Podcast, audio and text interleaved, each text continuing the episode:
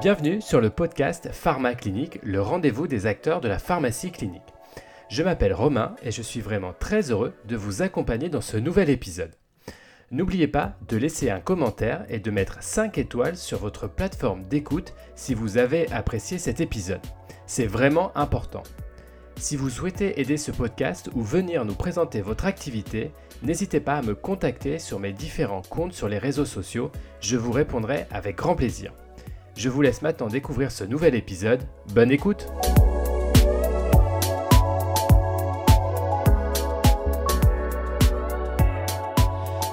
Bonjour à tous, bienvenue dans ce nouvel épisode du podcast Pharma Clinique. Mon invité pour cette émission est très présent sur Internet avec un blog consacré à la pharmacie clinique. Mais il est également actif sur les réseaux sociaux. Il s'agit de Docteur Ordoscopique. Bonjour. Je vous remercie d'avoir accepté mon invitation. Alors, vous avez décidé de garder votre anonymat pour ce podcast, donc on n'en saura pas plus sur ce qui se cache derrière ce pseudonyme. On peut juste dire que vous êtes pharmacien en France et votre voix sera également modifiée. Docteur Ordoscopie, je vous propose pour commencer de vous présenter. Donc, pour me présenter rapidement, euh, je suis pharmacien français. Euh, j'ai fait mes études euh, dans une faculté de pharmacie en France et j'exerce aujourd'hui dans un centre hospitalier public en France.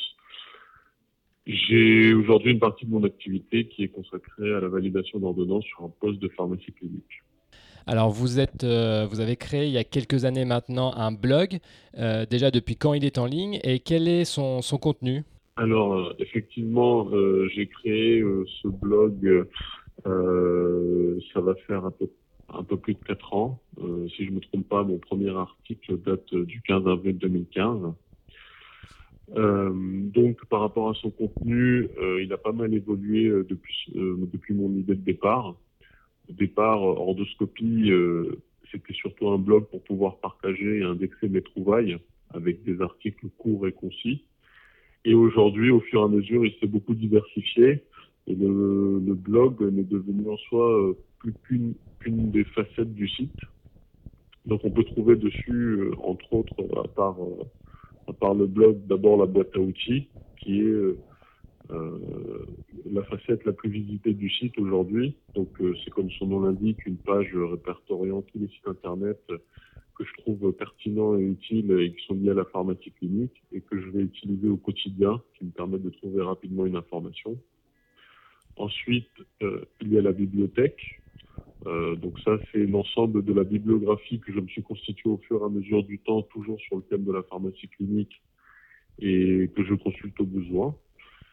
Ensuite, on a euh, la vidéothèque.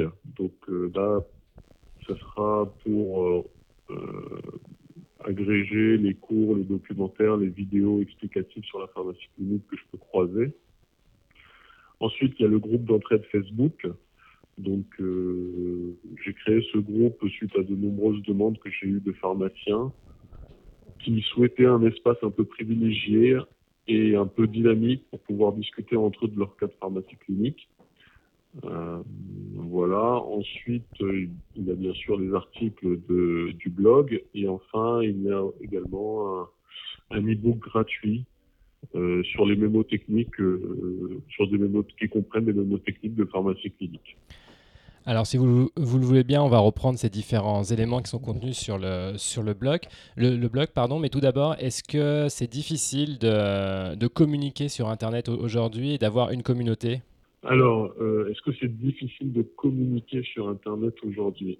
Je pense que non. Je pense qu'aujourd'hui, c'est facile de communiquer. Tout, tout, le monde peut communiquer. On a beaucoup d'outils, d'applications qui rendent ça très simple. Euh, la preuve, c'est que bah, la preuve, c'est que vous-même, par exemple, vous voulez lancer un, euh, des podcasts, bah, vous pouvez le faire. Donc, euh, je pense que vraiment, euh, c'est devenu très simple Internet a vraiment facilité tout ça. Après, euh, après, il faut quand même se rendre compte qu'il y a des contraintes. parce que c'est vraiment une technologie qui à part et surtout pour nous pharmaciens on n'est pas formés à ça. donc par exemple, d'un point de vue technique, par rapport à mon site internet et par rapport au, blog, c'est sûr qu'il faut être minutieux pour pouvoir proposer un support qui soit fluide et qui soit le plus agréable possible pour les utilisateurs. Après, il faut que le support soit également accessible euh, par, euh, la voie, euh, enfin par, par mobile, par tablette, par ordinateur. Il faut que le site soit bien indexé sur Google, sur les moteurs de recherche.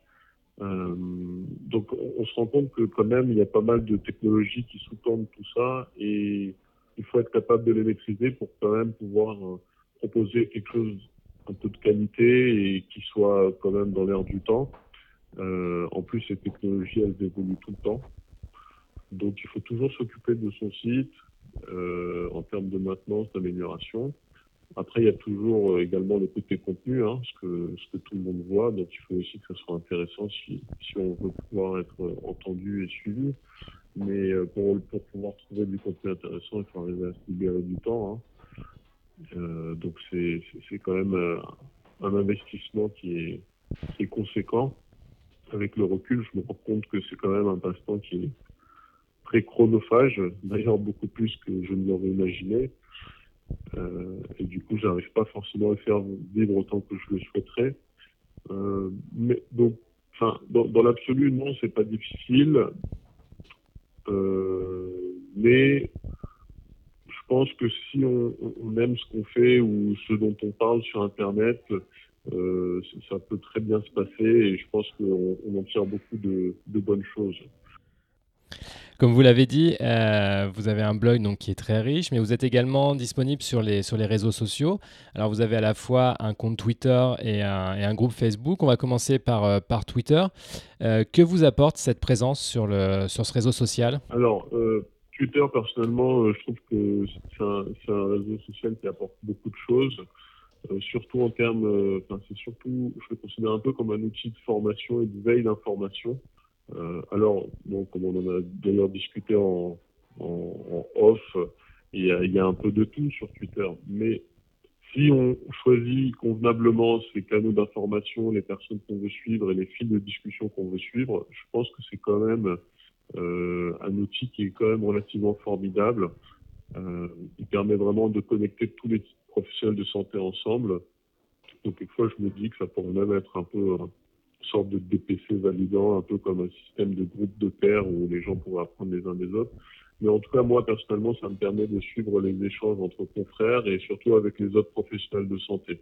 C'est un flux d'informations qui est très dynamique, qui est en temps réel, donc il faut faire un peu le tri. Et, donc, du coup, ça demande aussi un peu de temps. Et puis, il faut être aussi un peu assidu si on ne veut pas louper des informations ou des conversations intéressantes. Mais ça a cet avantage-là que n'a pas d'autres, que n'ont pas d'autres euh, réseaux sociaux.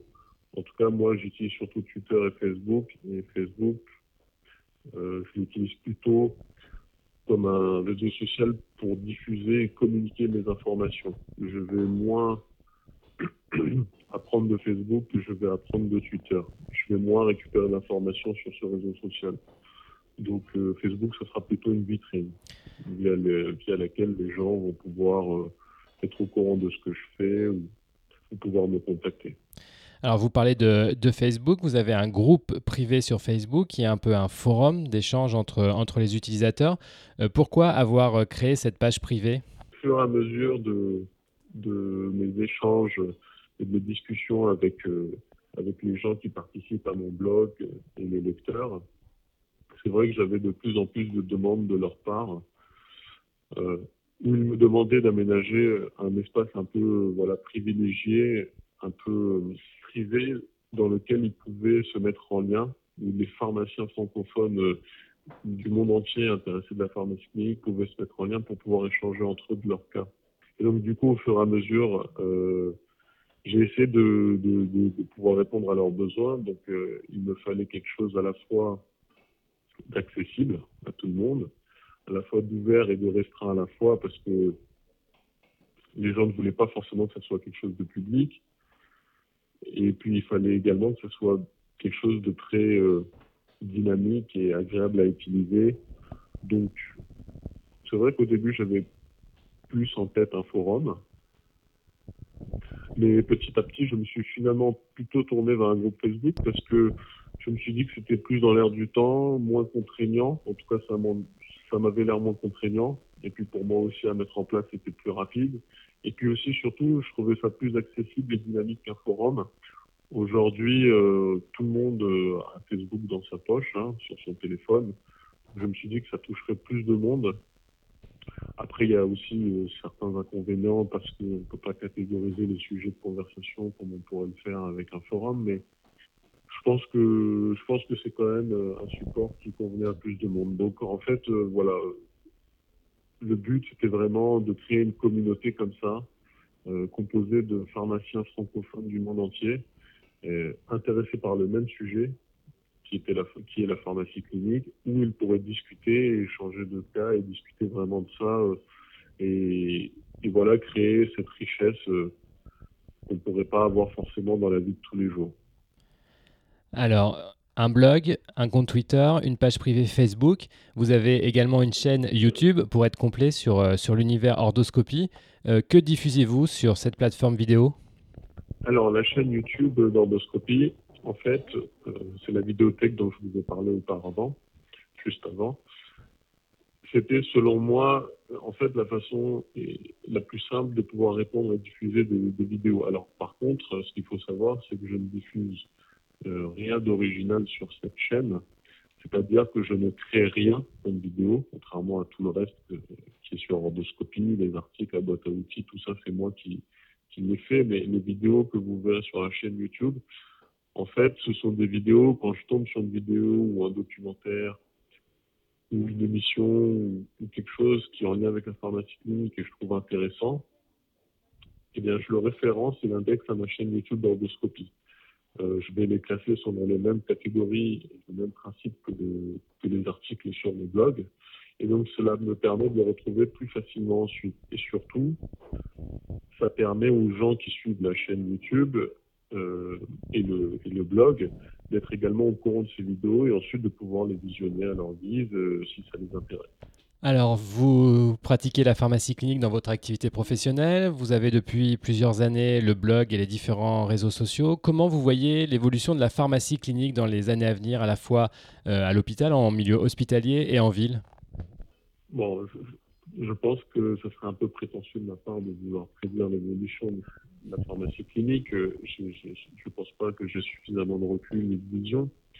Mais en tout cas, peux dire, c'est que j'espère qu'elle va suivre un peu ce qui se fait dans les pays anglo-saxons et par exemple au Canada. C'est-à-dire de vraiment recentrer le pharmacien sur le médicament et sur l'ordonnance. Euh, euh, vraiment de valoriser son, rôle euh, et son expertise dans la pharmacothérapie. Dans la pharmacothérapie. Donc, bien sûr, cette valorisation, elle doit forcément venir avec des compétences, avec plus de responsabilités, parce que selon moi, on ne peut pas continuer à, vouloir valoriser le pharmacien sans forcément lui donner de pouvoir. Euh, on peut pas, il me semble, j'ai entendu il y a quelques jours, qu'on ça y est, c'est acté, ou alors ça va être acté. Euh, l'internat en France pour la formation hospitalière va comprendre une année de plus. Euh, on va aussi sûrement intégrer euh, un internat pour les formations d'officiers. Donc c'est bien, on, va être donc de plus en plus formé, de plus en plus compétent et de plus en plus expert dans notre rôle et dans notre domaine. Mais il faut que forcément que ça passe également par plus de responsabilités et surtout de pouvoir pour que tout le monde en bénéficie et en promener le patient. Donc, euh, je pense que je pense que vraiment, enfin, j'espère en tout cas vraiment que ça, on va aller dans ce sens.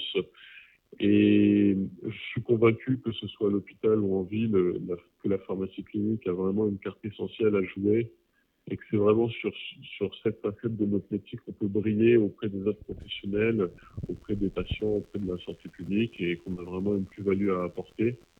Sûrement même que la plus-value est plus forte en ville qu'à l'hôpital d'ailleurs, mais bon, on va vérifier. Mais non, clairement, on, a un rôle à, à prendre et, à affirmer.